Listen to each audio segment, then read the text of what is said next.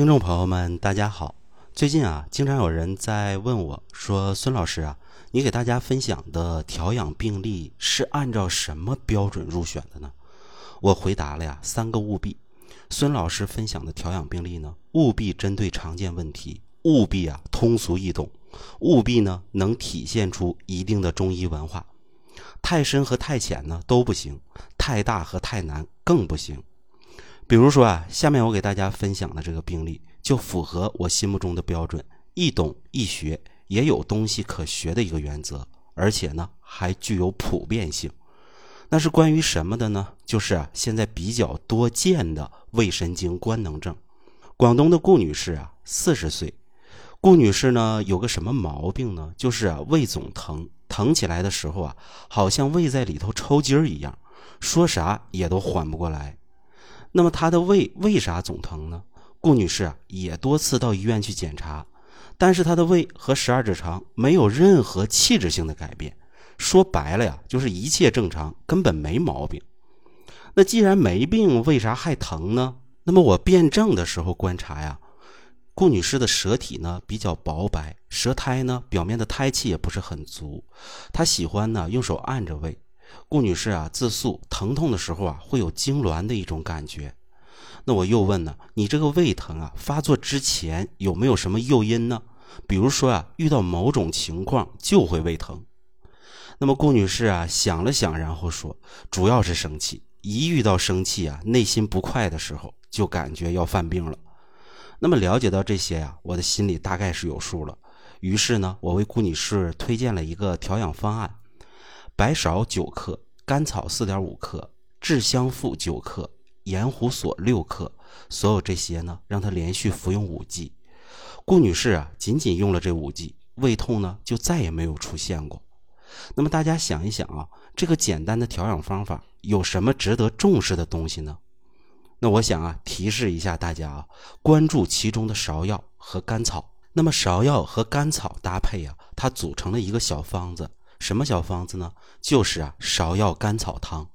孙老师呢，经常会推荐这个小方子，我称啊，它为多才多艺的小方子。基本构成啊，就是芍药和甘草各十二克，水煎服。芍药甘草汤呢，最初啊是调养脚痉挛的，说白了就是抽筋儿。那么问题来了，既然是调脚痉挛的，那自然呢也可以调胃痉挛了。如果我们胃里头如抽筋儿一样的疼，应该也可以用吧？这个想法啊是对的。这芍药甘草汤啊，第二个主调的问题就是胃部的隐痛和痉挛的急性疼痛，尤其是啊胃阴不足导致的胃痛，就更适合了。因为芍药和甘草啊都是啊酸甘化阴的，如果你的胃痛是以痉挛疼痛为主，那咱们呢就用芍药甘草汤为主来缓解止痛，也能够呢化解我们的痉挛。而且呢，有些听众啊，如果像顾女士一样，每一次发病都是因为肝郁生气才引发胃痛，我们就要了解到啊，肝首先是主筋的。你总肝郁，当然容易造成啊筋体失养，而芍药入肝经，性味呢酸寒，它可以啊平肝潜阳，还能够啊清除肝热，所以呢芍药甘草汤啊还能帮你息怒，改善呢你的性情和心情，故而呢芍药甘草汤啊从调肝的角度讲，也能帮你啊缓解痛感。那么孙老师呢，在这个基础上啊，为顾女士再加入疏肝理气的香附，以及呢理气止痛的盐胡索，这样啊问题的解决就变得轻松多了。其实现实生活中啊，有不少人就是这样，在心情不好的时候呢就胃疼，但是到医院检查呢又查不出什么毛病来，一般的胃炎呢、胃溃疡啊什么都没有。那么这个时候我们应该怎么办呢？我们可以考虑啊，是不是胃神经官能症引起的？中医对这个问题啊是有办法的，比如啊，我刚才讲的芍药甘草汤的一个加减，就是其中的一个办法。那么孙老师呢，真切的希望有这方面困扰的朋友啊，能认真考虑啊这个方法。